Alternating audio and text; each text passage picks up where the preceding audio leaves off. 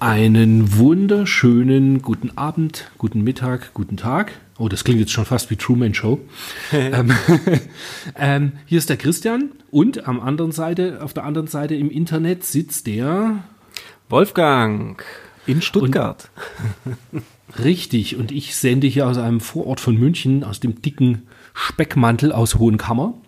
Und wir ähm, haben beschlossen, also der Wolfgang und ich, dass wir nachdem wir uns schon so lange kennen und so lange heißt, äh, da ist eine dicke fette 3 als Jahreszahl ganz vorne dran, ähm, nachdem wir uns so lange kennen, dass wir ein bisschen über Videospiele reden wollen in dem Podcast, ähm, ein bisschen darüber hinaus auch vielleicht noch und immer die Videospiele besprechen wollen, die eben genau in dem Monat vor 30 Jahren erschienen sind damit ihr als Zuhörer, das wahrscheinlich am Anfang noch nicht so viele sein werden, ein bisschen wisst, wer wir sind und warum gerade wir versuchen, so ein Projekt zu starten. Ähm, ja, legen wir einfach mal los und stellen uns mal vor und dann so in, weiß ich jetzt nicht, so Viertelstunde, 20 Minuten und danach besprechen wir tatsächlich halt die Spiele, die im Juli 1990 so erschienen sind. Und jetzt würde ich sagen, weiß nicht, Wolfgang, willst du den ersten machen, der ein bisschen Ach. erzählt? Mache ich gerne, mache ich gerne. Ja. Ja, der Chris und ich, wir kennen uns schon seit 1987. Wir sind zusammen in die Schule gegangen, damals noch äh, in Karl-Marx-Stadt. Und äh, der Chris war in der, in der vierten Klasse, ich war in der dritten Klasse und wir hatten, wir hatten immer so eine Ausstellung, die nannte sich Messe der Meister von morgen. Und ich hatte ein Flugmodell ausgestellt und irgendwann, kurz nach dieser Ausstellung, redet mich tatsächlich jemand auf dem Schulhof an und sagt, hey, cooles Ding. Und das war der Chris. Und das ist das, was ich schon immer am besten konnte. Leute schwach von Leute der Seite anquatschen. Anlabern, genau. Und seitdem, seitdem, äh, ja, seitdem kennen wir uns und der Kontakt ist auch nie zwischendrin abgebrochen. Und was hat das jetzt alles mit Videospielen zu tun? Das Witzige war, der Chris ist dann mit mir zu einem Flugmodellbau äh, quasi. AG, äh, AG, AG nannte sich das. Genau, das war, oder war das bei der GST, keine Ahnung. Aber jedenfalls sind wir dann zusammen da hingegangen und irgendwann haben wir angefangen, über Videospiele oder generell über Computerspiele zu quatschen. Und ähm, mein Bruder hatte damals ein C64, das war ja anno 1987. Und äh, der Chris kannte auch Leute, die, ich weiß nicht, hat, du hattest keinen C64, ne? Nee, nee, ich hatte keinen C64. Nee, ne? Mein, mein Aber Vater hat von der, von der Uni immer mal einen KC85 mitgebracht. Ah, okay. Und da habe ich so Kleinigkeiten drauf spielen dürfen. Aber C64 war dann natürlich eine ganz andere Welt. Genau. Und schon war der Wolfgang mein bester Freund. Genau. Und du kanntest auch Leute, die natürlich wieder Spiele hatten. Und dann haben wir uns dann äh, darüber, ähm, ja, ist dann dieses, dieses Hobby immer noch gewachsen. Und äh, wir haben eigentlich immer damit damit, äh, wir haben immer zusammen gezockt, wir haben immer neue Games ausprobiert und ja, dann kam halt irgendwann nach der Wende, kam zwar noch ein PC dazu, haben wir auch viel gezockt, aber dann 91 habe ich einen Mega Drive bekommen und dann ging die Konsolenzeit los. Und das war dann auch die Zeit, wo ich einen Gameboy hatte. Da kam genau. dann genau 91 im Ostern, ich glaube Ostern 91 war ich in Karlsruhe und da gab es einen Gameboy für mich mit Tetris und Mario Land. Und ah, da, ab cool. da war es dann halt eh um mich geschehen. Und bei dir weiß ich noch Mega Drive dann halt, wenn ich so drüber nachdenke, ich weiß noch, Super Shinobi haben wir ziemlich zu Beginn und Hellfire. Also genau. zumindest ist das meine Erinnerung noch dran. Genau, das ist, das ist, das ist ziemlich, ziemlich richtig. Ich hatte es damals von meinem Bruder geschenkt gekriegt, komplett mit einem Arcade Power Stick. Natürlich gute, die japanische Version mit den, mit den Mikroschaltern, natürlich. Und, ähm, und dann kam, irgendwann war ich bei meiner Oma, die wohnte in Gelsenkirchen. Und dann war ich beim Dynatex in Dortmund. Und dort habe ich mir damals für 50 D-Mark habe ich mir das Hellfire gekauft und habe das gespielt bis zum Umfallen. Toa Damals Plan, hat man ja, Toa Plan. Genau, Toa Plan, Toa Plan. Damals hat man ja Spiele noch, noch gespielt, äh, bis man sie durch hatte, weil man keine anderen hatte. Heute ist es ja ein bisschen anders. Aber das habe ich wirklich durchgespielt. Ich habe es tatsächlich irgendwann mal durchgeschafft und es war damals haben wir noch Spiel. damals haben wir noch wirklich jedes Spiel gespielt und geschaut, wie weit man kam. Heute ist es mehr so, hat man es schon in der Sammlung, ist es ein gutes Spiel? Ah, es fehlt noch, dann muss es halt gekauft werden. Ob man es irgendwann mal durchspielt, ist irgendwie ja die zweite Frage.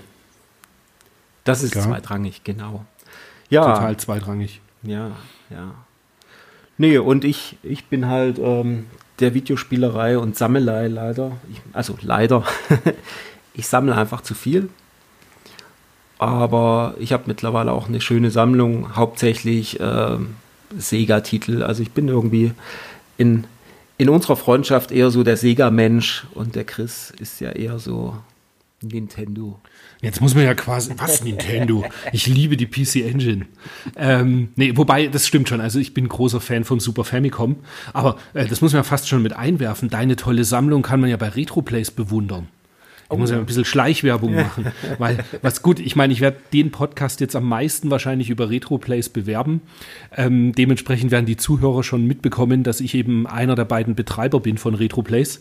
Ich bin aber eben auch der bei Retroplays, der sich am meisten um die, die ganzen Spiele an sich kümmert und um die Sammlungsverwaltung, während Armin, mein Partner, halt mehr sich äh, um die ganze Softwarestruktur im Hintergrund kümmert.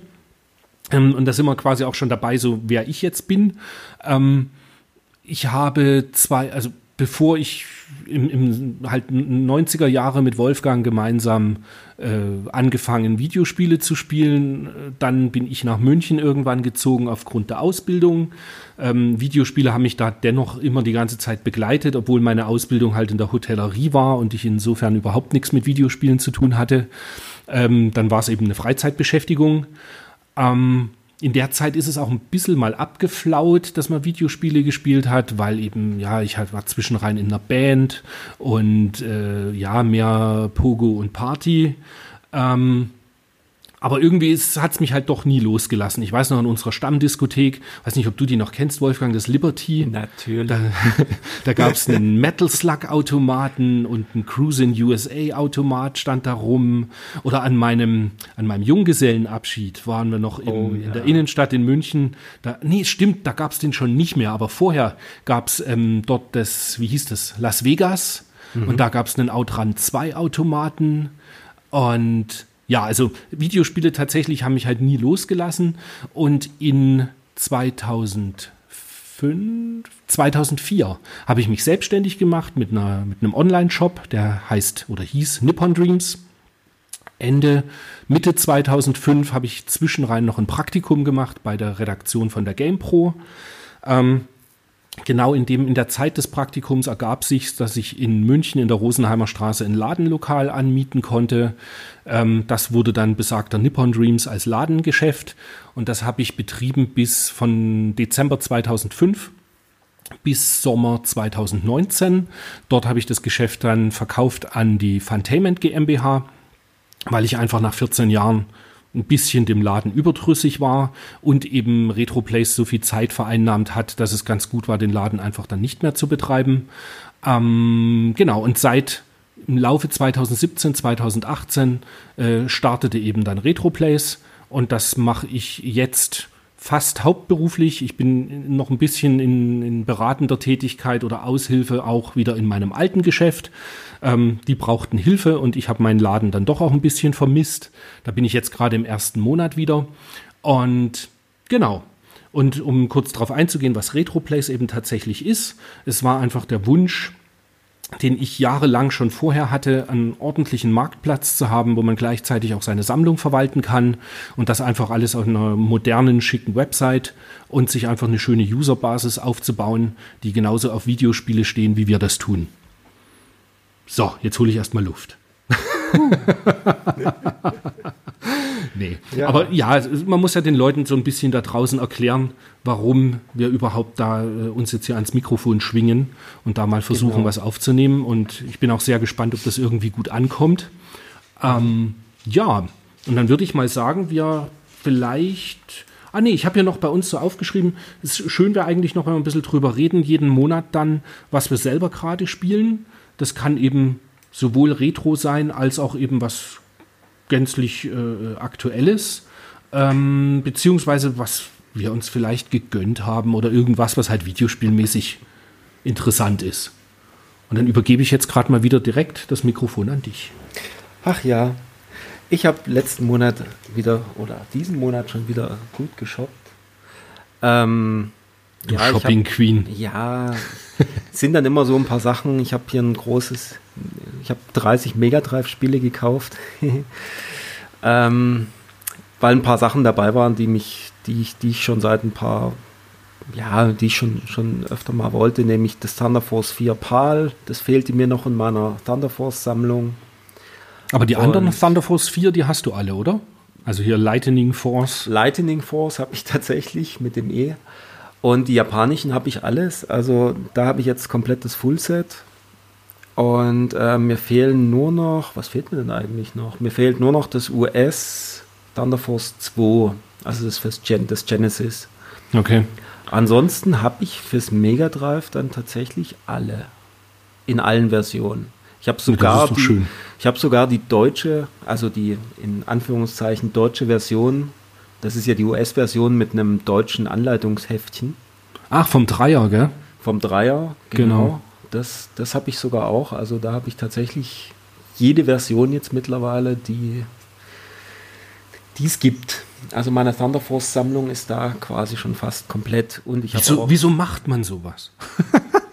was schön ist. Und ja, natürlich. Die Cover sind auch toll und das, gerade Lightning Force, diese ganze Geschichte, dass es so, so anders ist. Das Lightning Force, es heißt anders, es hat ein anderes Cover als, als die japanische und die US, ist wirklich abgefahren. Mich hat ja der, der Paul Kautz vom ähm, Game is Not Over Podcast. Mhm. Der hat mich bekehrt. Ich war ja immer eigentlich größerer Fan von Thunder Force 3 und habe immer gesagt, ah, das Vierer, ja, geht so, ba, ba, ba. Mhm. Und dann habe ich seinen Podcast gehört und dann habe ich gedacht, okay, wenn er so drüber schwärmt, das ist jetzt bestimmt schon ein Jahr oder zwei her, dann gibst du dem Ganzen eine Chance. Und dann habe ich es nochmal wirklich in aller Ruhe gespielt und ein bisschen öfter und jeden Abend mal wieder und einem nicht nur einmal kurz angeschaut, sondern ebenso dieses Überzeugtsein, wenn mhm. jemand sagt, das ist so toll, dann probierst du es aus. Und tatsächlich hat das, also es hat geknackt. Es macht richtig Spaß. Und jetzt komme ich auch mittlerweile, ich weiß nicht, achte Stage oder irgendwas oder siebte. Mhm. So eine, so eine Lava-Stage ist das. Und da bin ich beim Endgegner. Das ist, glaube ich, ja, sechs oder sieben wird es sein. Und, aber bin halt immer noch nicht durch und bin dann am Ende auch tatsächlich dazu übergegangen, dass ich nun endlich mir mal Teil 4 in Original Japanisch hingestellt habe. Leider mit ausgeblichener Spine. Also der Voll. Buchrücken da, der ist ziemlich ja. ausgeblichen bei meiner Version. Aber das ist wohl äh, relativ normal, habe ich mal mitbekommen, hm. dass die so Müsste, ausschaut beim vierten Teil. Müsste ich mal meine angucken, ja. Ich glaube, ich habe sogar zwei, ich weiß es gar nicht genau. Und hast du dann deine 30 Spiele auch schön katalogisiert? Die 30 Spiele habe ich natürlich sofort bei Retroplays eingestellt. Applaus, da Applaus. Ich, da bin ich dann auch über zwei Mega Drive-Spiele äh, gestolpert, wo oben Mega Drive steht und unten äh, Only to, for Player on Mega Drive Systems. Und da war man dann ein bisschen verwirrt, haben dann aber rausgefunden, ah, kanadische Version. Sachen gibt's, dass die das, das damals schon gemacht haben. Total, total schräg. Und blame, blame Kanada. Ich sag's dir. Aber es waren auch noch ein paar, paar Hinweise drin, weil in den Spielen selber waren noch so Ausschnitte aus Fernsehzeitschriften oder sonst irgendwas mit tatsächlich Videospiele-Tipps auf Französisch und in einem war auch eine, eine kanadische Adresse drin, von daher ähm, ergibt das alles Sinn, jetzt im Nachhinein. Ja, so schließt sich der Kreis. so schließt sich der Kreis, genau. Ja, und dann habe ich noch als großes Highlight, habe ich dann endlich mal nach ewigen Zeiten, ich glaube 2003 hatte ich, hatte ich aus Japan die Polysnouts Box für das 3DO mitgebracht. Ist das die mit der Gun drin? Nee, das ist die mit der Maus. Ah, okay. Die hat, die hat fürs 3DO hat die eine Maus und ein Mauspad, schön in so einem blauen Kasten mit, mit, mit Klarsicht drumrum, sehr schönes, sehr schönes Set. Hatte ich damals gekauft, habe es aber wieder verkauft. Und seitdem äh, ärgere ich mich und habe es nie wieder gesehen. Und jetzt neulich habe ich es für, Gott, wie viel waren es? 60 Euro plus, plus Versand etc. habe ich es tatsächlich gefunden. Sollte man vielleicht ganz kurz einwerfen. Das ist jetzt so ein Moment, den man fast rot anstreichen muss im Kalender, beziehungsweise beim Podcast eine Marke setzen muss. Warum? Weil der Wolfgang fast nichts verkauft. Ganz im Gegensatz zu mir. Ich bin halt der totale Händler und alles wird immer, die Sammlung ist in einem permanenten Fluss und wird ständig umgebaut und irgendwann habe ich keine Lust mehr auf irgendwas und dann wird es wieder verkauft und dann ärgert man sich und dann kauft man es wieder nach und ja, ein ewiges Hin und Her. Und der Wolfgang tatsächlich, der, ja, also ich weiß nicht, was du schon verkauft hast, aber so viel war es nicht. Viel zu viele gute Sachen. Naja, damals halt. Damals halt vor 20 Jahren, ja. Aber es ist ärgerlich. Was hast trotzdem. du für dein Eliminate Down bekommen? 180 Ach komm, 180, nee, 180 Euro waren es tatsächlich. 180 Euro. Das war Mint und wie neu und hat, wie viel hat es gekostet? 80 oder 90 Euro in, in Osaka. Naja, egal. Fiesen Reibach gemacht. Ja, dafür steht, dafür steht das US-KO, was ich irgendwo für 10 oder 15 Mark mal gekauft habe. Das steht immer noch in meiner Sammlung. Von daher. Das wird, wird glaube ich, nie da rausgehen. Sind noch, sind noch ein paar Sachen, die bei mir rumstehen, die gar nicht so schlecht sind. Wenn, wenn ich älter werde als du, dann räume ich das bei dir eines Tages aus. Kannst du noch die zwei Lords of Thunder für Sega CD mitnehmen? Die will ja niemand. Die will ja niemand. nee. Ja, und da habe ich mich echt drüber gefreut, dass ich das Polysnouts endlich wieder, ja, endlich wieder irgendwie in meiner Sammlung demnächst hoffentlich haben werde, wenn, wenn endlich das Paket aus Japan dann da ist. Hast du mitbekommen, dass von Polysnouts gibt es äh, sowohl für Saturn als auch für PlayStation 1 ja diese, diese Übersetzung? Ja. Und da muss ich mich echt mal aufraffen und das mal weiterspielen. Ich habe es halt immer wieder mal angefangen, aber halt nie beendet. Und jetzt ist es ja eigentlich gar nicht so umfangreich. Also da muss ich einfach irgendwann mal wieder ran. Nee, spätestens, spätestens in 20 Jahren, wenn ich ja, Ende genau. bin. Ich habe ich hab tatsächlich die PlayStation-Fassung mal angefangen und relativ weit gespielt, bin dann aber an irgendeiner Stelle nicht weitergekommen und jetzt finde ich A, die CDs nicht mehr und B, die, die Speicherkarte auch nicht. Und ähm, wahrscheinlich jetzt demnächst, wenn der Mode rauskommt und ich mal meinen Saturn entsprechend modde, vielleicht, äh, beziehungsweise werde ich dann auf jeden Fall die Saturn US-Version mal testen. Ich kann sagen, dann kannst du zumindest die Discs nicht mehr verlieren dann. Äh, Weil dann hast du einfach das ROM aus der, auf der Festplatte. Genau. Und genau. dann werde ich das mal ausprobieren. Muss eh sagen, also von dem Mode verspreche ich mir ziemlich viel. Das ist halt viel. Ich habe jetzt ein Video gesehen, ähm, wie halt die, die Menüstruktur und so gemacht wird. Und ich glaube einfach, das wird ein ganzes Stück komfortabler, als es bis jetzt der GDEMU und, und mhm. äh, der Phoebe oder Rea gemacht hat. Ja. Naja, äh, bevor, äh, bevor wir jetzt da irgendwelche Zuhörer haben, die überhaupt nicht wissen, wovon wir gerade reden, das sind ähm, so Add-ons, dass man äh, auf CD-basierten Geräten wie eben Dreamcast oder Saturn quasi äh, auf einer SD-Karte beziehungsweise einer internen Festplatte einfach seine äh, kopierten Spiele draufpacken kann, um die dann zu spielen. Schont sowohl die Sammlung als auch man kann immer wieder mal gepatchte Spiele halt spielen und es schont das Laufwerk, gerade beim Dreamcast, der hat ja ein mörderlautes Laufwerk, also zumindest jeden Dreamcast, den ich so bis jetzt in den letzten zwei Jahren in den Händen hatte, sind einfach irre laut. Und das ist halt um einiges komfortabler, wenn man Dreamcast dann einfach von Festplatte bzw. SD-Karte die Spiele booten kann. Ja, und ich habe, ähm, naja, was habe ich mir gekauft? Eigentlich jetzt retromäßig nicht so viel. Neulich kam eine Vita mal wieder rein, weil ich eine vermisst habe für mich. Und natürlich gespielt habe ich Last of Us 2. Auch komplett durch. Das war mal wieder einer von den Titeln, wo ich jeden Abend, als ich nach Hause kam, mich extrem gefreut habe, weiterzuspielen. Das ist immer so ein, so ein gutes Indiz dafür, dass das Spiel in, zumindest für mich mich abholt und mir Spaß macht. Und wobei man bei Last of Us 2 nicht unbedingt von Spaß reden kann, aber es ist wirklich sensationell gut.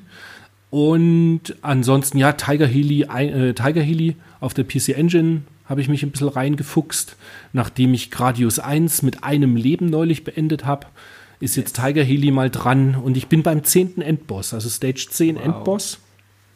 Aber den habe ich noch nicht geknackt. Das ist einfach zu derb. Das ist hart, ja. Ja, also muss ich auch sagen, mich wundert selber, dass die Reflexe von mir dann doch bei solchen Sachen immer noch recht gut sind. Mhm. Das ist, äh, ja, weil das ist ja auch kein Spiel, was ich irgendwie als Jugendlicher mal durchgespielt hatte. Jetzt so überlegst, ich meine, ein, ein Super Contra auf Super Famicom oder ein Exelay oder sowas, das spielst du ja durch. Also ja, oder ein Thunder Force 3. Oder, das ist so ja, hinsetzen, genau. dreiviertel Stunde habe ich jetzt Zeit, dann ziehe ich Ja. das schnell durch und dann ist Ja. fertig. Oder neulich bei mir auch Gate of Thunder und Lords of Thunder. Das sind alles so Dinger, die, da, da, da, wie, wie nennt man das? Dass man die, die Motorik, die ist quasi abgespeichert. Also das ist, äh, das weißt du noch, wie du vor 20 Jahren da durchgeeiert bist, also kannst du das heute noch. Und das ist eben bei Tiger Healy nicht der Fall, weil ich es halt nie so weit gespielt habe. Und dann gibt es so ein paar andere Sachen, jetzt auch das ähm, Image Fight oder das ähm, Formation Armed F, da kommen wir ja nachher noch dazu, weil das ist genau vor 30 Jahren auch erschienen. Das, ist so, das sind so die Spiele, da werde ich auch jetzt immer besser. Ich komme viel weiter als früher. Vielleicht hat man mehr Geduld oder was, keine Ahnung. Also ja, ungebrochen der Spaß an Shoot'em Ups. Ja, das muss man sagen. Da bin ich auch. Ich habe heute tatsächlich, ähm, nachdem ich mir endlich ein Ladegerät für meinen japanischen 3DS gekauft habe, ähm, habe ich den heute wieder den, den, geladen. den hast du vor drei Jahren in Japan gekauft. äh, ja.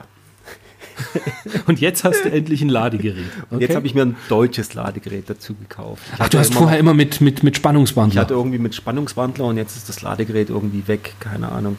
Ähm, jedenfalls habe ich mir jetzt ein Ladegerät gekauft, habe das Ding heute Mittag angeschlossen und habe mal schnell ähm, Thunder Force 3 darauf durchgezockt. Und das ist, ich finde den 3D 3D-Effekt grandios. Also wirklich, ich finde ihn richtig cool.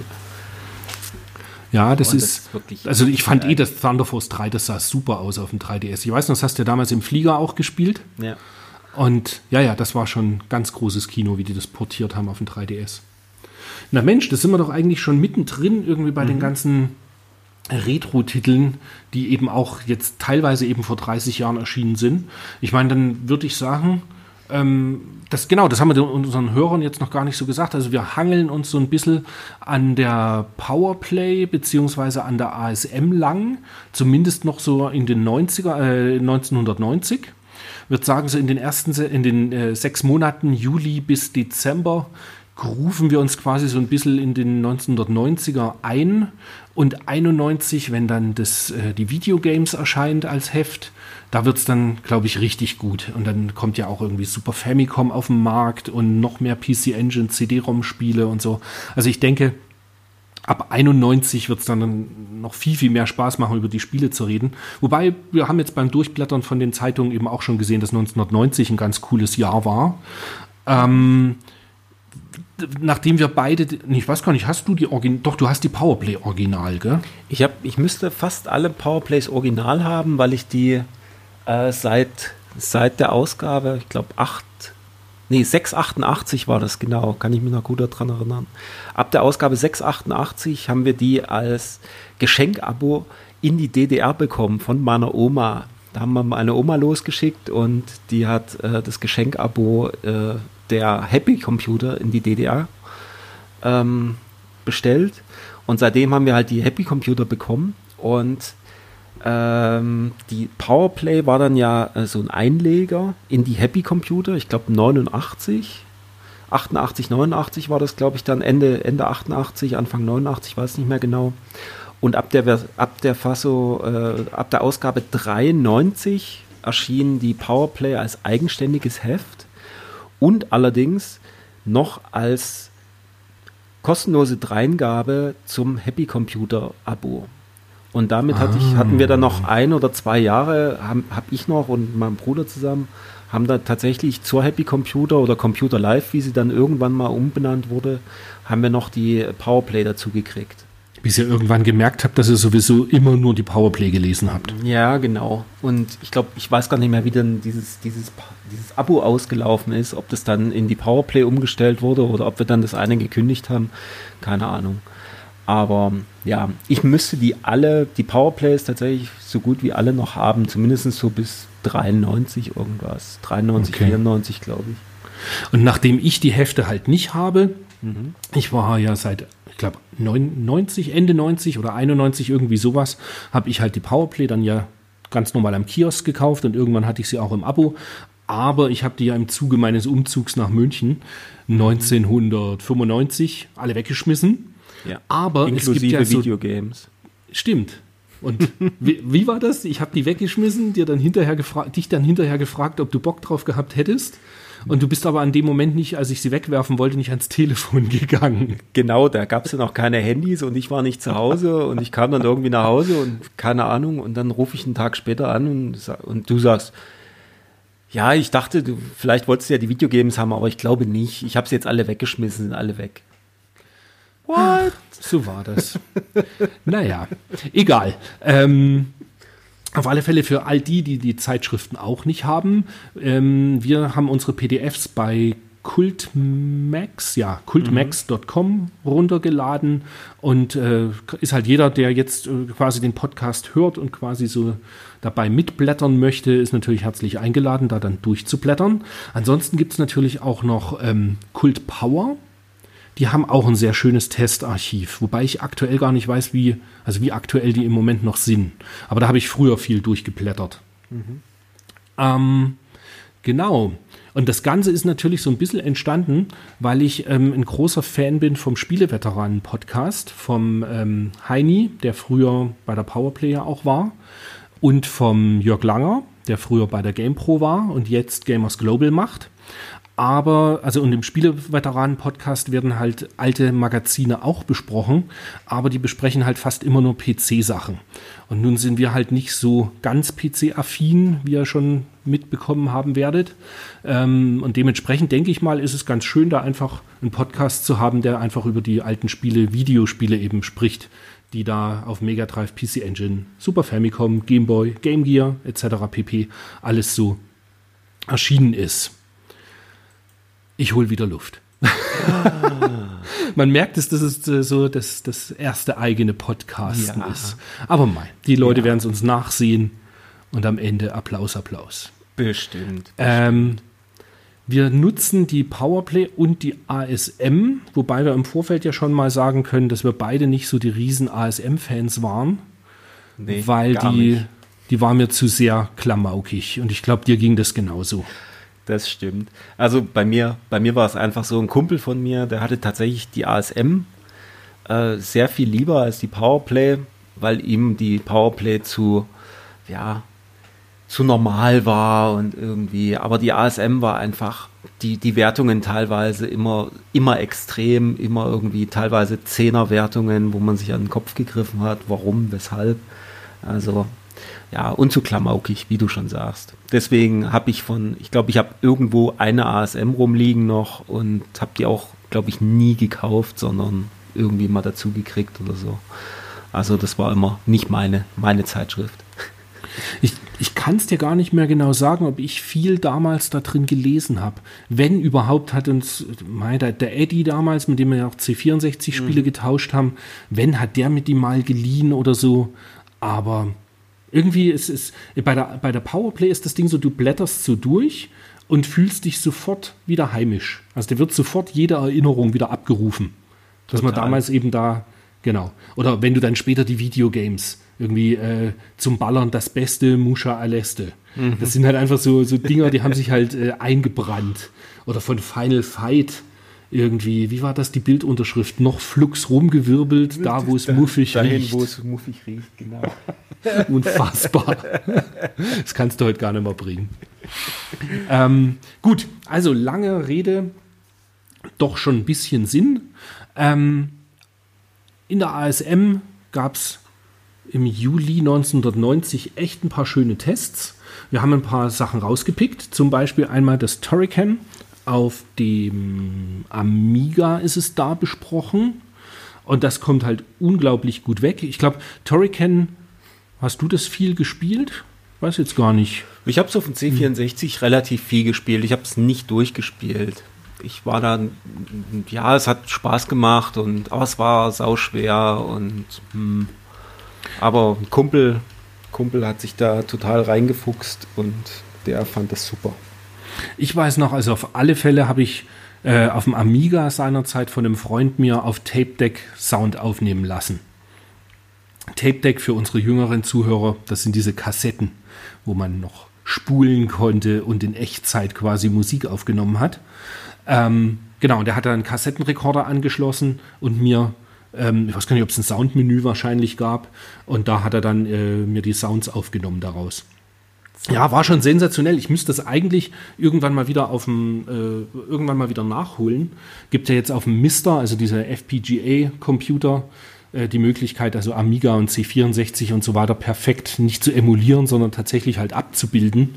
Mhm. Und ich glaube, mit einem ordentlichen Pad und eben nicht mit einem Competition Pro Joystick. Ja, dieses könnte furchtbare nach oben drücken zum Springen. Das ist richtig. Halt, oh. jetzt, jetzt schalten 50 Prozent unserer Hörerschaft ab. weil wir über die alten Joysticks meckern. Nee, aber tatsächlich, ich Nein. bin halt ein Pad-Junge. Ich bin, äh, ja, wenn du da, wenn du dir überlegst, halt irgendwie ein Mega Drive-Pad oder was und damit Turrican spielen, ich denke, ja. da hätte ich, hätte ich mehr Freude dran als eben seinerzeit äh, am Amiga mit, mit Competition Pro Stick. Ja. Oder mit Quickshot 2, was ja. die meisten wahrscheinlich hatten, weil der Competition Pro ja immer teuer war. Ja. Dann auf der eine, eine Seite weiter ähm, besprechen sie das Nemesis für den Gameboy. Das ist natürlich, also ja. zumindest für mich war das ein totales Highlight. Es war nämlich auch tatsächlich mein erstes Gradius. Mhm. Weil ich, ähm, auf dem Gameboy habe ich viele Serien kennengelernt, die dann, wo man dann eben gemerkt hat, dass es halt einfach Klassiker sind. Es war auch ähm, mein erstes R-Type, mein erstes Parodius, habe ich alles auf dem Gameboy gespielt dann immer erst die, die Konsolenumsetzungen dann später, also auf PC Engine oder, oder Super Nintendo und so. Das kam ja alles später. Und auch das habe ich später erst gespielt. Und Automaten gab es bei uns ja nicht. In Karl-Marx-Stadt gab es ja keine Videospielautomaten. Na, na, na, na, na, na, na. Echt? Es gab's? Es gab einmal im Jahr einen Rummel. Stimmt. Und auf dem Rummel gab es so ganz diese, diese Pin, Pin-Machines, die man so kennt aus Shenmue. Solche Dinger gab es da, wo du irgendwie oben so so Pachinko-mäßig, genau. Sowas gab es da. Und es gab auch, äh, ich weiß, in den 80ern gab es das Track and Field, glaube ich. Das habe ich auf dem Rummel bei uns gespielt, bin ich mir ganz sicher. Ich meine, ich habe Donkey Kong gespielt, jetzt wo du es sagst.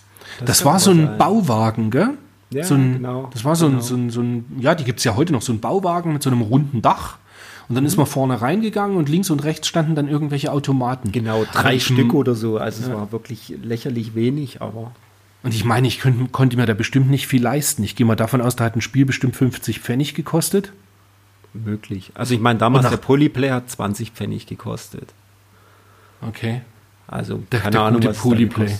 Ja. Der gute Polyplay. Der gute Polyplay. Der Polyplay war der einzige für unsere Hörer, die jetzt eher so in, im Westen, sage ich jetzt mal, aufgewachsen sind. Das war ein Videospielautomat und der einzige Videospielautomat, den es in der DDR gab. Und nach der Wende dann, ich war so 17, 18, habe ich von einem, aus irgendeinem alten Armeeheim oder was, habe ich so einen Automaten oder Pionier, ich weiß nicht mehr, wo der herkam, ganz ehrlich. Auf alle Fälle habe ich einen gehabt und ähm, den habe ich dann am Ende Wolfgang vermacht, mhm. nach, äh, beziehungsweise deinem Bruder, ich weiß gar nicht mehr genau. Auf alle Fälle, als ich nach München gezogen bin, hatte ich keinen Platz mehr dafür, mhm. konnte den nicht mitnehmen. Im Wartburg war nicht genug Platz, den ja. zu transportieren. Ähm, und dann hat den Wolfgang behalten. Genau. Ja. Und also das und war damit ist die ganz schnucklicher Automat. Für mich ist sie beendet. für, ich lache deshalb, weil für Wolfgang nicht, weil das gute Gerät stand dann äh, in seinem Gartenhäuschen in der Garage und zwar so lang, bis es komplett vergammelt war. Naja. Ist halt passiert. Das ist eine, das ist eine äh, Geschichte für später. Genau. Ist diese Geschichte wahr oder haben wir sie frei erfunden? Gut, wir kommen mal wieder zurück zu Nemesis, wo deiner Nemesis, ja, ja, wo, ähm, äh, also die ASM hat komplett in allen äh, Bereichen äh, Grafik, Spielablauf, Motivation, Preis-Leistung überall eine 10 gegeben. Mai, ist halt einfach, äh, würde ich sagen, ein schnell runtergerotzter Test. Aber tatsächlich war das Nemesis ein tolles Spiel. Ähm, für Gameboy-Verhältnisse wirklich ziemlich cool. Und jetzt kommen wir dann zu einem echten Highlight, weil irgendwie im Juli, zumindest für mich, im Juli 1990 ist auch Formation Armed F erschienen. Und das ist mal ein äh, auf PC Engine in, auf dieser kleinen Hookard ein wirklich cooler Shooter, der aber es ist so eine Liebe auf den zweiten Blick, würde ich sagen. Weil ganz am Anfang sieht das alles tierisch bieder aus. Jetzt finde ich die dämliche Seite nicht. Glaubst du das? Ich scroll hier hin und her und finde es einfach nicht. Ähm, das war in Dutzend war Seite das auf der 80. Seite 82. Ah, da kommt, da kommt vorher noch die coole Werbung vom EC Electronics. Ja. Neuigkeiten für uns schon lange, genau, Neuigkeiten für uns schon lange nicht mehr. EC Electronics war in München ein toller Versandhändler. Ellen Chang, eine Hongkong-Chinesin, die ewig viel Zeug aus, aus, aus Hongkong oder Asien halt alles angeschleppt hat. Und dann später halt der Gnadenlos beziehungsweise die Game Zone wurde. Okay. So war das. die- Boschwitz-Rieder Straße. Bosch, genau. Insider-Informationen. Wir machen hier schon Enthüllung. Jetzt sehe ich den Test. Mein Gott, das ist halt auch so ein, so ein Popel-Kleintest. Aber, ja gut, Grafik geben sie eine 8, Sound eine 7, Spielablauf und Motivation eine 6. Naja, das, wie gesagt, das ist so ein bisschen lieber auf den zweiten Blick. Ich habe es auch noch lange nicht durchgespielt, aber das hat schon Spaß gemacht und war jetzt ist jetzt nicht das absolute Highlight auf der Engine, aber wenn man A, kostengünstig, ich glaube, das Spiel gibt es immer noch so für um die 20 Euro, ähm, und ansonsten schon alle Hochkaräter auf der Engine gespielt hat, dann kann man das sich tatsächlich auch nochmal antun. Klar. Du hast gar nichts dazu zu sagen. Ich habe merk das also schon. ich glaube, ich habe das Formation Armed F wirklich vor 20 Jahren irgendwann mal bei dir gespielt und Hm. keine Ahnung, ähm, ja. Was steht da unten? Dutzend Ware. Hey, mach mal meine Spiele hier nicht schlecht. Jetzt kommen wir zu was, wo ich weiß, das hast du gespielt und ich bin damit gar nicht warm geworden, weil ich, ähm, ich habe mir das sogar für die PlayStation 4 jetzt irgendwann nochmal geholt. Wir reden vom äh, Assault Suit Lenos. Genau. Was- Oder, oder in den USA Target Earth. Stimmt, kam später noch. Richtig. Kam später noch, kam später nach US, war mir am Anfang gar nicht bekannt. War auch so ein, das Assault Suit Lanus, ich glaube, das war so ein, so ein 30-Mark-Titel, den ich auch mal beim Dynatex mitgenommen habe damals, wo ich bei meiner Oma war. Also nur zum Hintergrund, ähm, wir sprechen zwar über, jetzt über den Juni 90, aber da habe ich noch gar keinen Mega Drive gehabt. Das habe ich erst 91 bekommen. Also die Spiele habe ich zumindest alle erst äh, deutlich später gespielt. Aber je- jetzt, wenn man so im, in der Rückschau drauf schaut, sind das natürlich dann die, die Tests, die man damals schon gelesen hat und sich immer mal so, ah, wenn man das gesehen hat, dann im, im Dynatext oder irgendwo wusste man grob, um was es geht. Und da das Cover so schön war und der Preis jetzt auch nicht so wahnsinnig hoch war, die Wertung hier ähm, in der ASM ist jetzt auch nicht so riesig hoch, 6. Und in der, der Powerplay ist dann später auch noch drin, ist auch nicht so wahnsinnig toll. Aber trotzdem, ich habe mir das damals gekauft, es war günstig und es hat tatsächlich selbst mit dem Japanischen relativ viel Spaß gemacht und die Musik fand ich schön. Und ich habe das dann später nochmal auf Englisch, das Target Earth, mir dann äh, zugelegt. Und ich finde es nach wie vor ein, ein nettes kleines Game und finde es eigentlich mit den sechs vielleicht ein bisschen ja, unterbewertet. Ja, dann die 54 von der Powerplay. Ja, Dann, ich ich habe es allerdings gerade mal überflogen und das war genau mein Eindruck damals beim Powerplay. Bei, der, bei dem Test sagen sie, zunächst verzückt ein toller Vorspann, dann Ja. folgt ein recht merkwürdiges Spiel. Man muss in mehreren Levels in einem Kampfroboter verschanzt, Klammer auf, der als kleines Hutzelspreit dargestellt wird, Ja. böse, böse Eindringlinge vom Jupitermond Titan vertreiben. Also ja, irgendwie, ähm, ja, ich bin damit überhaupt nicht warm geworden. War Also ich gehe davon aus, dass auch, die, dass, dass auch die lieben Kollegen das äh, wahrscheinlich zehn Minuten gespielt haben und dann gesagt haben, okay, Hutzel Sprite, ganz nett, äh, tschüss, nächstes Spiel. Ja, weil wenn du so schaust, das ähm, haben wir im Vorgespräch ja schon so ein bisschen festgestellt, Mhm. es kam halt ja doch dafür, dass Sommer war, schon schon extrem viel Zeug raus. Was natürlich sein kann, das, das fällt mir jetzt gerade, wo wir drüber reden, so ein bisschen auf. Vielleicht war es ja auch so, dass im Juli erst Spiele getestet werden konnten, die vielleicht schon im April, Mai, Juni erschienen sind. Aber die hatten halt die Importe nicht so schnell da. Genau. Weil die meisten Sachen, über die wir gerade reden, sind eigentlich Importspiele.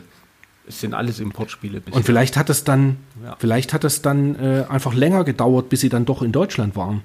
Keine Ahnung. Wobei, ich sehe gerade hier, die Muster sind meistens von Dynatex. Mhm. Und der Dynatex war, bilde ich mir einen schon immer sehr schnell. Der war mal flott, das stimmt. Also, Da hatte man eigentlich immer. aber gut. Ich meine, der Test musste noch geschrieben werden. Das war ja früher auch äh, eher so ein bisschen eine längere Sache noch mit. Es gab ja kein Internet, wo man gab ja kein Internet, wo man die Test, Tests vorher abschreiben Oder konnte. einfach Bilder irgendwie abrippen kann. Nee. Ja, richtig, richtig. Ja, und dann kommt jetzt, jetzt haben wir noch ein richtiges Highlight. Splatterhouse. Äh, Splatterhouse natürlich. Das war ein echtes Highlight auf der Engine, weiß ich noch. Also durchgespielt dann halt, äh, bei mir allerdings erst, als ich dann 93 oder was meine Turbo-Duo hatte. Aber das war schon ganz, ganz großes Kino. Und das ist auch heute noch richtig gut. Und wenn du dir überlegst, das ist auch noch absolut bezahlbar. Also du zahlst, ich glaube, irgendwas zwischen 70, 80 Euro, vielleicht 90 in einem mm. richtig guten Zustand. Also das kann man sich schon absolut antun. Ja. Und es ist halt fast Arcade 1 zu 1. Also ja. das ist schon sehr, sehr nah am Automaten. Also es macht, es macht mir auch tatsächlich viel Spaß. Ähm, macht mir mehr Spaß als die Mega Drive-Fassung von äh, Splatterhouse 2. Das ist ja mehr oder weniger, ja, es ist sehr ähnlich zum, zu dem äh, Splatterhouse auf der Engine. Aber es ist nicht so schön. Und die Dreier, gut, der Dreier, Splatterhouse 3 ist ein komplett anderes Spiel.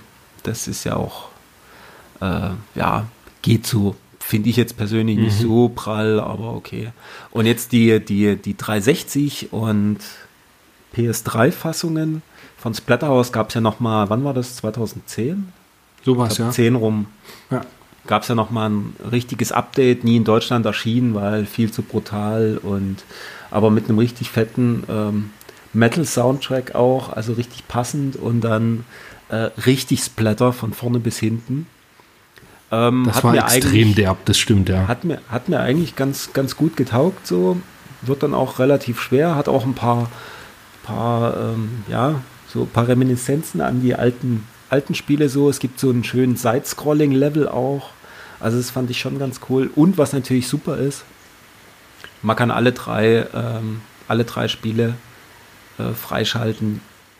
ah, die beiden Mega Drive-Versionen und die Engine-Version. Genau. Also ah, nee, cool. die Arcade-Version ist es dann. Ah, schick. Okay. Aber Arcade-Version gab es ursprünglich nur vom ersten Teil. Genau. Und 2 und 3 war dann halt Mega Drive. 2 und 3 ist, ist Mega Drive okay. und da war. Da bin ich immer wieder fasziniert. Teil 2 und 3 auf Mega Drive mhm. sind, also zumindest jetzt die Japan-Version weiß ich es, von, von Europa bzw. US weiß ich es nicht genau, mhm. sind schon auch dreistellig, also irgendwie jenseits der 100 Euro. Die sind, die sind abartig teuer und ich habe keine Ahnung warum. Wollte ähm, gerade sagen, das verstehe ich dann gar nicht mal, weil die Engine-Version, die eigentlich meines Erachtens nach die beste Versi Variante ist, ja. die ist dann auch noch am günstigsten zu bekommen. Ja, also das verstehe ich auch nicht, aber gut. Ich habe die, ich glaube, ich habe die PAL, ich glaube, ich habe die PAL vom Splatterhouse 2. Die habe ich irgend, keine Ahnung, wie ich die mal gekriegt hatte. Ich hatte irgendwann von Splatterhouse 3 hatte ich mal die US, aber da war die Anleitung und das sah alles ein bisschen zerfleddert aus. Aber das war auch ein 90ern irgendwann, das ist dann wieder weggegangen. Und dann auch äh, hatte ich nie, hatte ich nie wieder das Bedürfnis, dass ich sage, das muss ich jetzt wieder, wieder haben. Mhm. Ja. ja. Naja. Ja, also ja, Splatterhouse, absoluter Tipp. Also wenn ja. man da, gut, ganz ehrlich, da, ich glaube fast unsere Zuhörer, die 90 Prozent der Leute haben Splatterhouse irgendwann schon mal gespielt. Am wenigsten denke ich mal, wenn äh, hat diese, diese, diese, ver, ver, ver, wie sagt man denn, ähm, verweichlichte Variante für fürs Famicom. Ach so. Nee, fürs Famicom gibt es ja dieses Splatterhouse ah, mit diesen Kids. Irgendwas. Genau. Genau. Genau, und ich denke mal, das ist so die Variante, die am wenigsten gespielt wurde.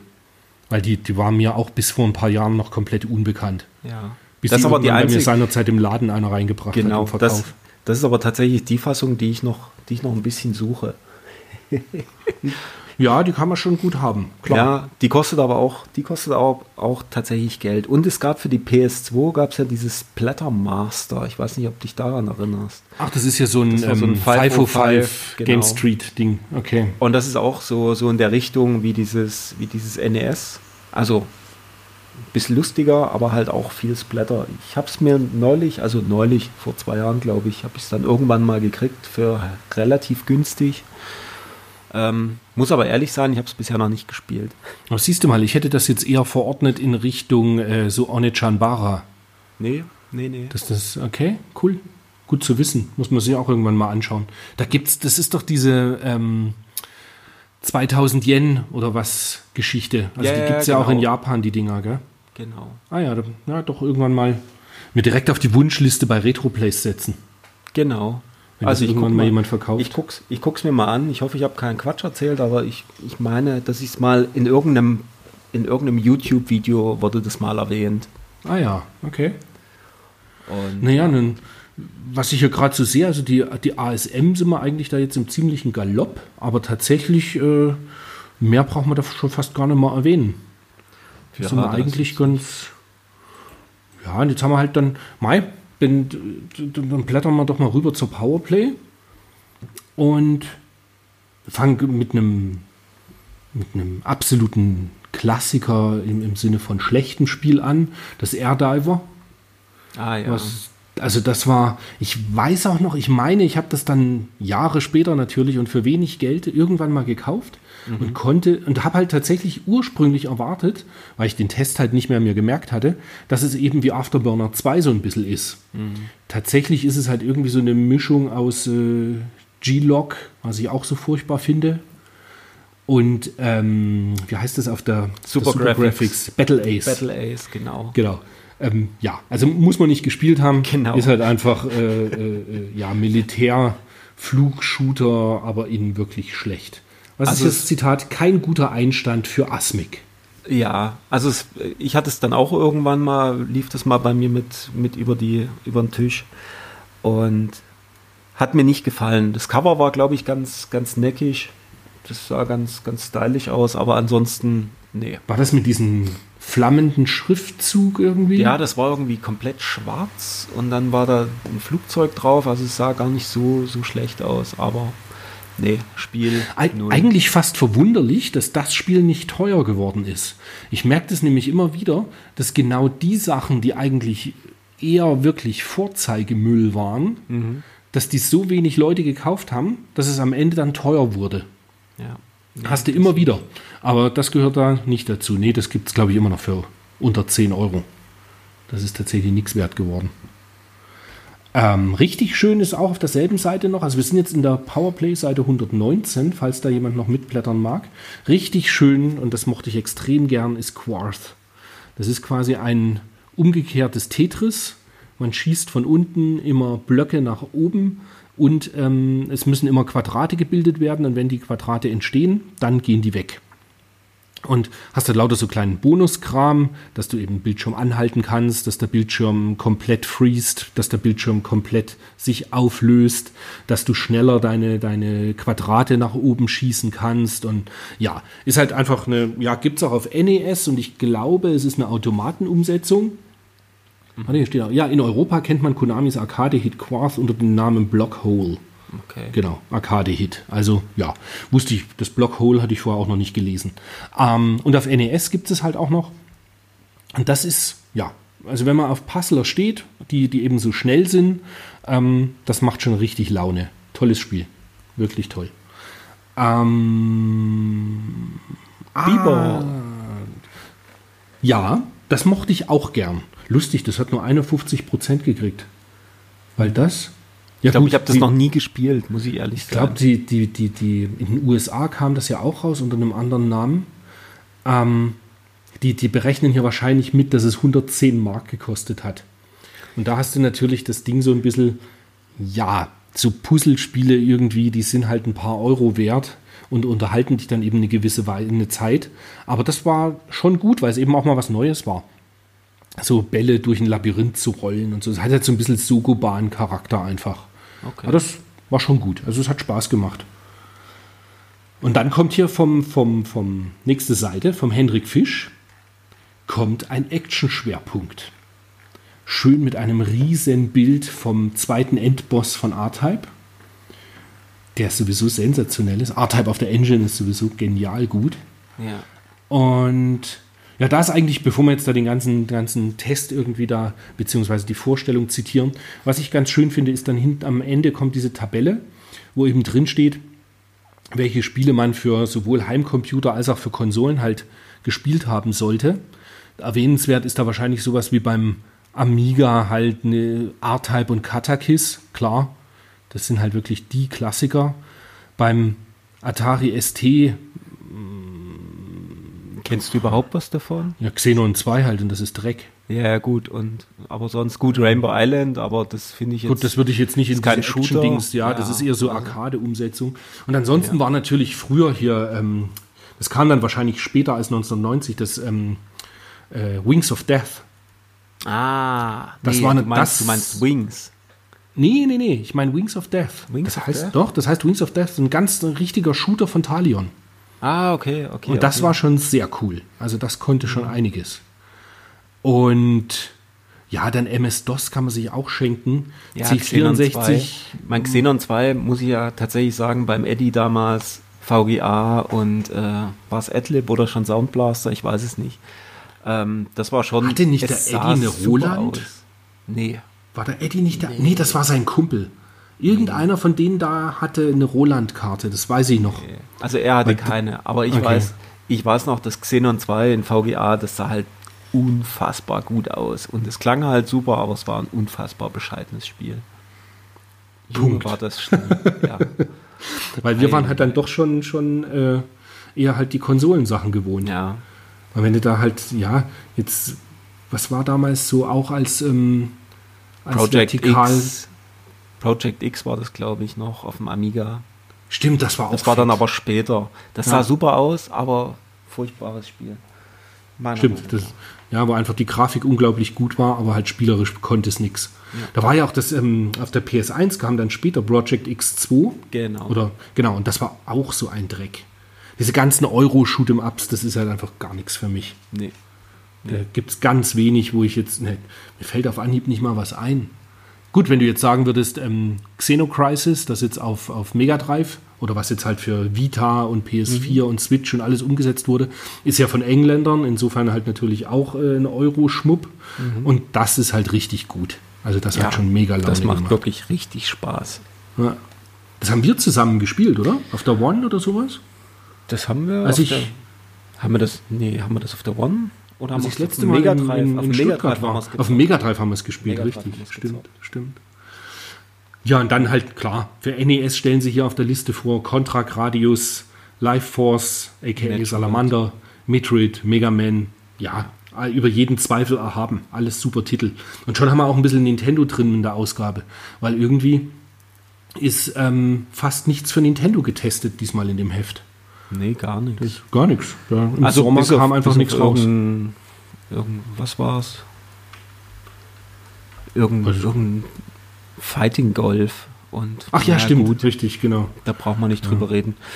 Ähm, War- Vielleicht war damals schon so ein bisschen die Zeit, dass Nintendo da eine Zeit lang mehr auf den Gameboy gesetzt hat, weil weißt du, gerade es war Sommer. Es war Sommer, die Leute spielen draußen, also eher Gameboy und dann NES dann wahrscheinlich wieder im Weihnachtsgeschäft. Ja, kann schon sein. Mhm. Also Ja. das waren ja dann auch die, die, die PAL-Tests und die deutschen Tests. Kann schon sein. Mhm. Ja. Ja, und dann halt geht es in der Liste halt weiter auf Master System, R-Type mit Bonuslevel, Gespielt. Pa Power Strike, Hammerspiel. Hammerspiel. Shinobi. Shinobi fand ich auf dem Master System tatsächlich am besten. Das hat mir auf der Engine nicht so gut gefallen. Habe ich auf der Also, Engine nie gespielt. Der, der Text dazu ist schön. Ein Lauf- und Springspiel. bei dem der Schwerpunkt trotzdem bei der Action liegt. Ach, herrlich. Ein Ninja in Seitenansicht gegen eine böse Killerbande. Es gilt, entführte Kinder wieder einzusammeln. Wenn der wüsste. Sei doch froh, dass die Kids mal weg sind. ja, das sage ich jetzt nur, weil ich für unsere Hörer, ich habe zwei kleine Kinder. Einer ist sechs, der andere ist anderthalb. Und zwischenrein ist man dann doch auch mal froh, ja, wenn sie im Bett sind und Ruhe ist. Ähm, aber man hat sie trotzdem lieb, die zwei kleinen Scheißer. Na klar. Sega Mega Drive, Super Shinobi Afterburner, Kujaki O2. Das ist das, das, das sind wir schon mal drüber gestolpert. Das sagt genau. nicht viel. Ku- Kujaki O2 hieß in Deutschland Mystic Defender. Stimmt. Und das hast du garantiert gespielt, weil Ich hab's mal, ich hab's mal ein bisschen gespielt. Das ist so ein, so ein Sidescroller. Ja, hat mich, muss ich ehrlich sein, hat mich nicht so, so gepackt. Habe ich oft gesehen im Kaufhof. Damals lief, lief immer auf den, äh, auf den Demo-Konsolen. Aber habe ich selber nicht so wirklich gespielt. Aber den Rest, also Super Shinobi habe ich durch, die Afterburner habe ich durch, Rambo 3, super Spiel. Das war super, das geil. weiß ich noch. Da war ich damals auch mega geflasht, weil da hat im, in, dem, in den Zwischensequenzen Ja. sind immer so digitalisierte Bilder. Ja. Und das sah damals natürlich aus wie, wie in echt. Wobei natürlich noch besser waren die Endgegner immer. Die Rambo riesig von hinten zu sehen, wie er mit seinem, mit seinem, äh, mit seinem Bogen dort Stimmt. auf den Hubschrauber schießt. Also das war schon richtig cool gemacht. Also, Das war auch so ein Riesen-Sprite. Ja, Stimmt, ja. das war super, ja. also das war richtig, richtig cool. ja. Ja. Und die nächste Empfehlung, die sie hier dann noch haben, ist halt Tatsujin, Truxton, Toa Plan, Toa Plan. Auch ein schönes ja, Spiel. das, ja, nur bockschwer. bockschwer. Ähm, nachdem ich es auf dem iPhone ein bisschen gespielt habe, wo es natürlich, ähm, wo die Steuerung super einfach ist. Ähm, und am Mega Drive dann noch ein bisschen gezockt und ähm, dann tatsächlich nach 20 Jahren endlich mal draufgekommen, dass das ein gutes Spiel ist. Ich habe es immer wieder probiert und habe irgendwie nach zwei Minuten ausgemacht in den letzten 20 Jahren. Weil ich das natürlich hier rumstehen habe, ist ja logisch. Chris hat ja schon gesagt, ich verkaufe ja nichts. Und ähm, ja, macht Spaß. Macht Ja gut, und ein Tatsujin, also ein Tatsu, Tatsujin würde ich dir schon noch ähm, verzeihen, dass du es nicht verkaufst. Die Engine-Version ist da abartig teuer. Und die finde ich auch noch viel schwerer als die Mega Drive-Variante. Und die soll nicht mal so gut Das sein, ne? Ja, richtig. Also, auch ja, von, zum- von ja, ja. Grafik und so weiter. Genau. Also die ist ein, ein Ticken schlechter als die Mega Drive-Variante äh, und viel teurer. Also ich, ich meine locker 200 Euro. Ja. Und schon sind wir bei der Engine. Super Bogen gespannt. Ja, ich weiß schon, da, da ist jetzt nicht so ganz dein Zeug dabei, aber Mr. Heli, ganz grandios. Wenn man sich da einmal reingefuchst hat, das ist wirklich gut.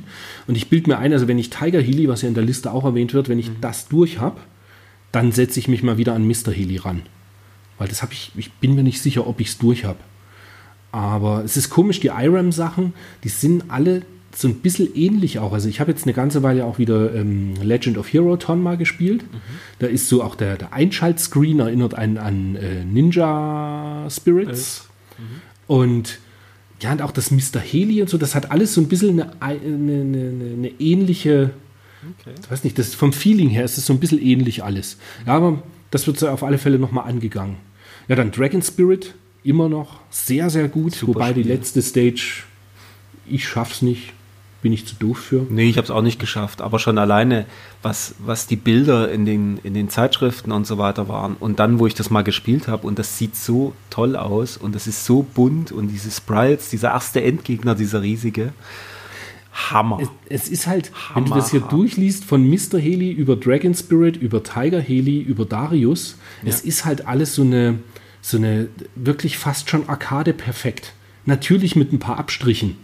Ja. Aber das ist schon alles, also für die damalige Zeit auch, wenn du dir überlegst, andere haben auf C64 und Amiga rumgewurstelt. Und dann schaust du dir die Sachen, die es damals schon zum gleichen Zeitrahmen äh, irgendwie für die Engine gab, das ist schon irre. Oder wenn dir halt den Vergleich Xenon 2 und dazu, es gab halt Tiger Heli und Dragon Spirit. Ja. Das ist ja schon wirklich ein Irrsinn. Das war, ja, goldene Zeiten, tatsächlich. Total. Ja, Ja. ja und dann, ähm, das hast du doch garantiert auch gespielt. Darwin 4081. Darwin 4081 habe ich natürlich gespielt, habe ich sogar tatsächlich neulich mal gespielt. Ähm, habe es aber nicht geblickt. Äh, also es sieht nicht schön aus, finde ich. Ähm, es hat eine sehr komische äh, Extra-Waffen-Mechanik. irgendwie, man hat immer eine Extrawaffe, paar Sekunden irgendwie und dann äh, verwandelt sich immer noch das Schiff, weil man damit irgendwie DNA noch arbeitet. Also es ist ein bisschen wirr alles. Und ja, muss man nicht gespielt haben, meiner Meinung nach. Also so wie da steht, geht so, würde ich jetzt auch sagen. Hm. Hat mich gar nicht angesprochen. Das Gesicht von Martin Gaksch. Herrlich. Herrlich. Und das Final Blow links daneben, da weiß ich gar Mhm. nicht mehr, was das ist genau. Gab es das auch PAL? Vor dieser Faust es mir recht graust. Okay. Ach, herrlich. Ja, ja. Aber nachdem da der, der, der Heinrich Linhardt ein Naja gibt mit zertrümmerter Brille und schreibt, dieses Modul ist eine ziemliche Gähnnummer, Ja. ist mal davon auszugehen, dass man da gar nichts verpasst hat. Ich könnte mir aber vorstellen, dass es das auch auf Amiga gab oder so. Weißt du, beides 68.000er Prozessor, das sieht halt alles so nach, Ich glaube, das ist halt ein furchtbar schlechtes Boxspiel einfach. Ja, ist von, ist von Taito. Es könnte ja. natürlich sein, dass das das James Buster Douglas Knockout Boxing war. Weil das kam auch, kam ja auch PAL raus. Möglich. Ah, ich weiß aber du, gar nicht. Ich habe das, glaube ich, nie gespielt. Weißt du, was wir jetzt machen? Du redest jetzt weiter okay. und ich schaue ganz kurz bei Retroplays. Du schaust ob, ganz kurz da mal nach. Genau. Ja, das ist genau, ob das, ähm, ob das passt. Red nur weiter, red nur weiter. Red ich mal weiter. Ja. Auf der nächsten Seite kommt Fantasy Star 2. Das hat er gespielt, hat er nicht? Was ich nicht gespielt habe. Ah, okay, ich auch nicht. Und ich habe auch den dritten Teil nicht gespielt und ich glaube, ich habe den vierten Teil habe ich zwei Stunden gespielt. Das war dann schon die Zeit, da sah es zwar noch ganz gut aus, aber da hatte ich schon Lunar 1 und 2 durchgespielt und irgendwie hat mich das dann nicht mehr so richtig gegriffen. Muss ich, ich muss dich tatsächlich im Übrigen gerade loben. Was? Final Blow hieß in den USA auf Genesis James Buster Douglas Knockout Boxing. I know my Mega Drive Games. Unfassbar. wir, sollten, wir sollten einen Quiz einführen. Das, ganz ehrlich, das ist soweit. Nee, hätte ich keine Ahnung zu gehabt. Können wir machen. Das ist ja echt cool. Wenn es nur Mega Drive und Saturn ist, dann könnte. Du meinst nur ein Mega Drive und Saturn Quiz? Ja. Bei NES könnte es eng werden, aber. Ja. ja. Da bin ich neulich. Ähm, wie heißt dieses Buch? vom ähm, Kurt Kalata, dieses obskure japanische Spiele. Also ah, A, ich mag den ja. Kurt Kalata ja tatsächlich sehr gern. Mhm. Also seine Bücher. Mhm. Ähm, aber der stellt Spiele drin vor, immer wieder, von denen habe ich noch nie gehört. Allerdings, da muss ich das sagen, da waren echt einige Sachen dabei. Nie kommt man sich immer, immer ein bisschen dumm vor. Ja. Aber es waren noch ein paar, paar Sachen dabei, die ich natürlich im Schrank stehen habe. So Panic zum Beispiel fürs mhm. Mega-CD. ja, oder das, ähm, ich kam wieder drauf, ähm, er stellt das ähm, Dead of the Brain vor. Mhm. Für die, für die Engine. Mhm. Und ich denke mir jedes Mal, Mensch, da müsste es doch endlich mal eine Fan-Translation geben. Und es gibt, gibt es nicht. Gibt es nicht? Musst dich, nee, du musst dich an, an äh, GameFAQs halt quasi langhangeln Aha. und verstehst kein Wort. Oder du nimmst halt einfach hier Google Translate auf dem Handy mit Kamera. Ach. Das geht natürlich auch. Ja, macht keinen Aber Spaß. Nö. das macht keinen Spaß. Ich habe früher mal, ich habe Grandia, Grandia habe ich glaube ich mit Gamefax durchgespielt und ähm, Blue Seed für den Saturn. Das ist doch hier so ein Nackedei Adventure, oder? Nein, nein, nein, nein, nein. Das ist so ein so mit so, so Karten. Die Kämpfe sind irgendwie so Karten, kartenbasiert. Und das hat mich irgendwie tatsächlich total abgeholt. Und das musste ich dann spielen und bin aber an irgendeiner Stelle nicht weitergekommen, wo man dann zu einer bestimmten Uhrzeit irgendwo sein musste und nur mit den Gamefacts kam ich dann weiter. Weiß ich noch damals. Uni, Gamefacts, ausgedruckt. Mhm. Junger, junger, junger. Ja, ist ein Spiel, was auch heutzutage für 160 Yen in Japan rumliegt, aber ich finde es immer noch super.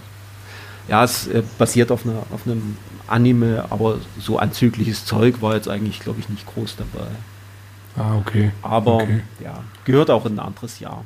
Ich, ich muss gerade dran denken, weil du, weil du, das ist jetzt auch nochmal ein anderes Jahr, aber ich muss gerade dran denken, ähm, dafür habe ich fast eine Abmahnung damals in meiner Firma bekommen. Oh. Als ich ähm, von, wegen Ausdrucken von Komplettlösungen. Okay. Ich habe seinerzeit vom japanischen Shenmue 1 Aha. Die, die Komplettlösung mir ausgedruckt. Ähm, wow. Und das waren weiß nicht mehr, 40, 50 Seiten oder was. Aha. Die Firma hatte zwar schon Laserdrucker, Aha. das war halt äh, Winter 2000 muss das gewesen sein. Mhm. Und dann haben wir das nicht bei dir damals auch im Garten dann im Winter durchgespielt, dass ich dich besucht habe und nee, haben wir nee, das nee. gespielt? Nee, Shenmue haben wir nicht durchgespielt. Wir haben durchgespielt im Garten Silent Hill 2. Gut, das war viel später, ich erinnere mich. Und Alone in ich, the Dark. Bin, für den Dreamcast. Aber zu Silent Hill 2, das ist eine super Geschichte eigentlich. Alter, was, weil was dann sind wir, wir sind nachts um zwei oder was damit fertig geworden und haben uns nicht mehr getraut, raus in den Wald zu gehen zum Pissen. Ja, ja, nee, das war früh das, irgendwann, oder? Also ja, früh halt um, um naja, ja. es war dunkel. Hm. Also irgendwann um, genau, und ich weiß noch, wir, wir sind nicht mehr rausgegangen. Also das, das ja, Silent Hill 2 war schon sehr intensiv. Ja. Das war schon sehr, sehr cool. Naja, und jetzt äh, Warte mal, was haben wir hier noch? Wir haben noch äh, Psycho Chaser. Genau, äh, Fantasy Hooray. Star Hooray. haben wir nicht gespielt, Blätterhaus haben wir schon besprochen und Psycho Chaser, genau. Habe ich, immer noch, hab ich immer noch rumliegen, wie ich es vor 25 Jahren wahrscheinlich beim wie hieß er? Zap Games, kann das sein? War der auch in München? Videospiele, Videospiele Bayer, hätte ich jetzt gedacht. Nee, nee, nee, nee, das habe hm. ich, hab ich tatsächlich live gekauft. Das habe ich irgendwo bei dir in München mal gekauft. Das Ach ja, Highscore Games wahrscheinlich. Wahrscheinlich im Highscore Games. Irgendwie für einen Zehner habe ich das mal gekauft, eingeschweißt und so liegt es noch hier irgendwo in der Ecke rum. Im Highscore Games habe ich auch den jetzt im Nachhinein betrachtet das Schnäppchen überhaupt gemacht. Ich habe Soldier Blade mhm. damals für 10 Mark gekauft. Ah, das hatte ich damals auch gekauft. So das habe ich aber dann wieder verkauft, mhm. weil ich ja dann keine Engine mehr hatte. Und ich bin mir fast sicher, dass ich in dem Highscore Games auch das KO damals gekauft habe. Weil das ah. habe ich, das habe ich nicht per Versand gekauft, das habe ich irgendwo in einem Laden gekauft. Bin mir sicher. Wahnsinn. Ja. Die, die Preise von damals, wenn man es. Und ich bin mir halt sicher, es wird nie wieder so sein, auch wenn andere Leute das so gerne heraufbeschwören. Ich bin mir aber ziemlich sicher, du kaufst heute PS4-Spiele und Switch-Spiele und das wird nicht mal irgendwie in 20 Jahren, dass du denkst, oh shit, hast du damals billig verkauft. Mhm. Kann ich mir einfach nicht vorstellen. Nee, ich glaube nicht. Das ist, aber in, in der Richtung sammle ich ja sowieso nicht irgendwas als Wertanlage. Es ist einfach am Ende, man kauft die Sachen noch nach, auf die man halt extrem Bock hat. Und dann, ja, ich denke mir immer so, früher hatte ich im Laden einen Kunden, da hat sich jede Neuerscheinung gekauft für 65 Euro. Mhm. Wo ich, da hat er im Monat halt im, im, Winter, hat er halt im November oder was auch mal 600, 700 Euro im Laden gelassen. Und dann denke ich mir so, da kaufe ich mir ja wirklich lieber mein Retro-Zeug irgendwie, was im Schnitt, keine Ahnung, da ist halt mal ein Ausreißer dabei für 100, 150 Euro. Ja, ja. Aber in der Regel ist das Zeug ja irgendwas zwischen 20 und 40. Ja. Und da kann man halt einfach schon schöne Sachen abstauben. Und da dazu gehört eigentlich auch Psycho Chaser. Das kriegst mhm. du immer noch für, keine Ahnung, irgendwas 15 Euro, vielleicht 20. Mhm. Und das kann man absolut spielen für das Geld. Also es ist jetzt halt nicht die totale Offenbarung, aber es, es ist, ist, auch halt nicht, nicht die totale Grütze. Genau, richtig. Wäre es gern, ist es aber nicht. Ja. ja. Aber kann man sich immer wieder antun. Ja. Na Mensch, jetzt schaue ich mal ganz kurz zwischen rein hier auf die Uhr. Wir haben es tatsächlich geschafft und eine Stunde und sieben Minuten. Haben wir schon eine Stunde alten, gequatscht? Krass. Ja, über alten Käse zu reden. Ich hoffe jetzt einfach mal, dass das unseren Hörern irgendwie halbwegs getaugt hat. Ähm, dass sie uns wissen lassen. Also ich werde das Ganze bei Retroplays in unserer Kolumne da bewerben und natürlich auf Facebook etc. Ihr erwischt uns tatsächlich über Facebook, über Instagram, über Twitter und alles bei Retroplays. Ähm, und dass er bei dem Blogbeitrag oder eben bei Facebook oder uns auch eine E-Mail schickt, das wäre dann einfach christian.retroplays.com, ähm, uns ein bisschen Feedback gibt, ob ihr das nett fandet, ob ihr irgendwas total blöde oder was, man, was ihr gerne noch mehr hören würdet. Ähm, ja, was ihr von der Idee haltet, einfach, dass man von, über Videospiele von vor 30 Jahren spricht, genau was in dem Monat vor 30 Jahren erschienen ist. So Sachen wie, was lief damals im Kino und was war damals die angesagte Musik. Ich glaube, das im Moment klemmen wir uns das noch so ein bisschen. Mhm. Der, der Witz ist eh, mit damals äh, 14 Jahren bin ich noch nicht, ich weiß nicht, ob ich da schon ins Kino gegangen bin, ich glaube fast nicht. Oder zumindest nicht oft. Und Musik, Mai, haben Wolfgang und ich sowieso unseren speziellen Geschmack. äh, Hauptsache, es bratzt und ist mit viel Gitarren. Ähm, dementsprechend hat uns damals irgendwelche Popmusik auch schon nicht interessiert. Ja, ähm, ja und dann würde ich jetzt mal sagen, hört das nächste Mal wieder rein. Das wird dann im August sein. Auch da werdet ihr wieder über einen Blogbeitrag informiert. Und vielen Dank bis jetzt fürs Zuhören ja. und bis bald. Danke euch. Ciao. Ciao.